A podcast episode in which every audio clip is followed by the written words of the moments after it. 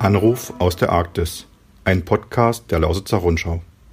Einmal pro Woche telefonieren wir mit unserem Mann im Eis.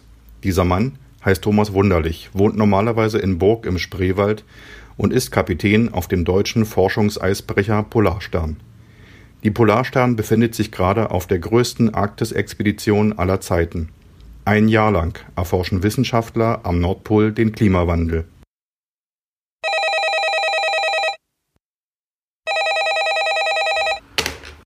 Hier ist Daniel Steiger von der Lautzer Rundschau in Cottbus.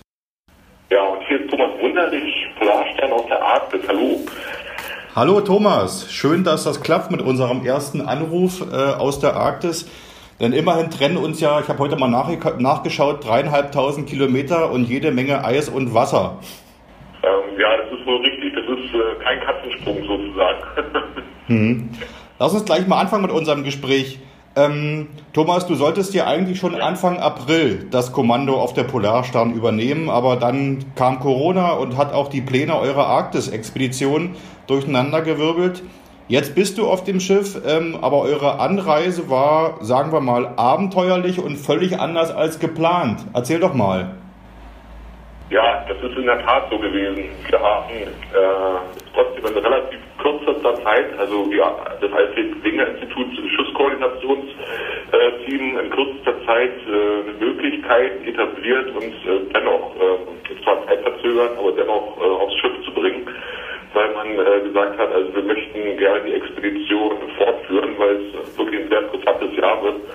Ähm, ja, und äh, sozusagen mit vier Wochen Verspätung äh, sind wir, also die komplette Besatzung und die wissenschaftlichen Fahrteilnehmer in Bremerhaven in Quarantäne gegangen für 14 Tage, haben dort äh, drei, drei Abstriche bekommen. Von diesen 14 Tagen äh, waren sieben Tage Einzelquarantäne, also das kann man sich so richtig vorstellen wie im Gefängnis, also im, im Hotelzimmer eingesperrt und man durfte nicht raus und man hat das Essen sozusagen vor die Tür gekriegt.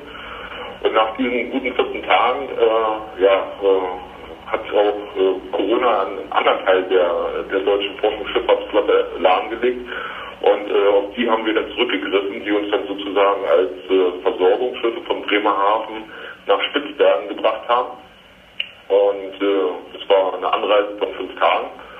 Und äh, dort haben wir dann auf Polarstern gewartet. Polarstern hat sich dann noch etwas verzögert aufgrund der der äh, Eisverhältnisse auf deren Rausfahrt und äh, haben uns dann vor Longyearbyen, also der, sozusagen der Hauptstadt äh, auf Spitzbergen im Adventfjord, das ist die Rede, dort äh, getroffen und haben dort innerhalb von äh, ja, äh, knapp vier Tagen das Schiff voll gebunkert und äh, Personalwechsel gemacht und ja, Ladungsumschlag betrieben. Mhm. Und ähm, das war ja im Prinzip die völlig andere Planung, hieß ja, die Polarstern musste sich, die hat ja festgemacht an einer, Eisscholle, wo die Forscher im Prinzip ihre Geräte aufgebaut haben und ihre Messungen vornehmen. Die musste von dieser Eisscholle wieder losmachen, euch quasi abholen und jetzt habt ihr quasi die Eisscholle wieder gesucht und wieder festgemacht daran. Was habt ihr dann vorgefunden da? Ja, also das ist richtig. Also Polarstern hat extra äh, Logistikstopp, will ich mal sagen, äh, gemacht für uns und wir sind dann, haben eine gute Woche gebraucht, äh, um wieder nach Norden zu kommen. Und äh, die Scholle äh, war immer noch äh, gespickt mit ja, Messgeräten und äh, sogenannten GPS-Trackern, sodass wir immer permanent die aktuelle Position von der, von der Scholle hatten. Ne? Und äh, die Scholle haben wir auch wieder sehr gut gefunden. Nur, ja, man kann glaube ich sagen, sie ist schon dahin geschmolzen und hat sich natürlich auch verkleinert durch die Eigendynamik, äh, durch äh, ja, Zusammenstöße, wie es man nennt, mit anderen Schollen. Äh, und ja, also es sind viele Schmelztümpel auf der Scholle, haben wir haben wir vorgefunden. Also das sind so die ersten sicheren Anzeichen, äh, ja, oder Beweise, ja, dass es in die Saison geht, es wird wärmer und ja, der langsame Verfall. Aber sie ist auch gut, also die Scholle hat äh, mehrjährigen Charakter, das heißt, sie ist stabiler als einjähriges Eis und äh, wird uns wahrscheinlich noch für die nächsten Wochen eine, eine gute Basis geben, um auf ihn zu arbeiten. Mhm. Du hast gerade das Wetter angesprochen. Hier in Cottbus bei uns sind heute so 25 Grad, ein bisschen bewölkt. Wie ist das Wetter an der Arktis? Also wenn ich genau jetzt heraus gucke, ist ziemlich, ziemlich diesig. Also wir haben so Sichtweiten von ungefähr 700 Metern und äh, es ist relativ warm. Also wir haben 1 Grad plus und äh, ja, das ist schon, schon außergewöhnlich und äh, wir werden gucken. Wir kriegen jetzt wieder Südwinde, die äh, ja, auch warme Luft dann wieder mit reinspülen. Und äh, also für hiesige Verhältnisse deckt sich das Cottbus, also ist relativ warm.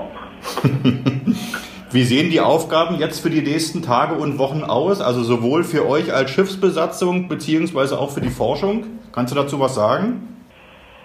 Wir haben, äh, als wir an der Scholle angelegt haben, haben wir eine mehrtägige Exploration. Äh, also die Wissenschaftler sind nach Hause und haben eine Scholle festgestellt, äh, ja, so wie eine Neuentdeckung äh, durchgeführt. Äh, die hat zum Teil diese Exploration dauert immer noch an und gleichzeitig erfolgt aber auch schon wieder die Installation von neuen äh, Messgeräten, also neuen alten Messgeräten. Es werden unzählige Löcher in die,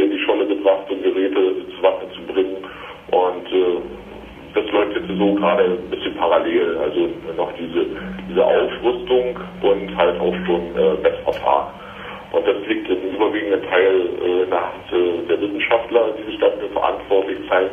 Und wir bieten als, als Besatzung halt äh, ja, die, die nötige Infrastruktur, die vom Schiff gebraucht wird. Also äh, größtenteils, dass wir deren Ausrüstung äh, dann äh, aufs Eis stellen und äh, die Zugangs- äh, und Abgangskontrolle machen, wer sich auf dem Eis befindet etc. Hm. Bevor wir uns in der nächsten Woche wieder hören, vielleicht noch als letzte Frage. Was gab es heute für den Kapitän der Polarstern zum Mittagessen? Oh, heute gab es äh, als Vorspeise gab es Tomatensuppe mit Reis und dann ganz konventionell Schnitzel äh, mit Jägersoße und Pommes. Klingt vielversprechend. Gut, Thomas, vielen Dank für das ja. Gespräch. Wie verabschieden sich Arktisforscher und Seefahrer eigentlich im, äh, im hohen Norden? Gibt es da einen speziellen Gruß? Äh, ja, ich würde mal sagen, Ahoi, ne? bis nächste Woche. Gut, dann vielen Dank für das Gespräch und Ahoi bis nächste Woche. Alles klar, tschüss, Ahoi. Ahoi.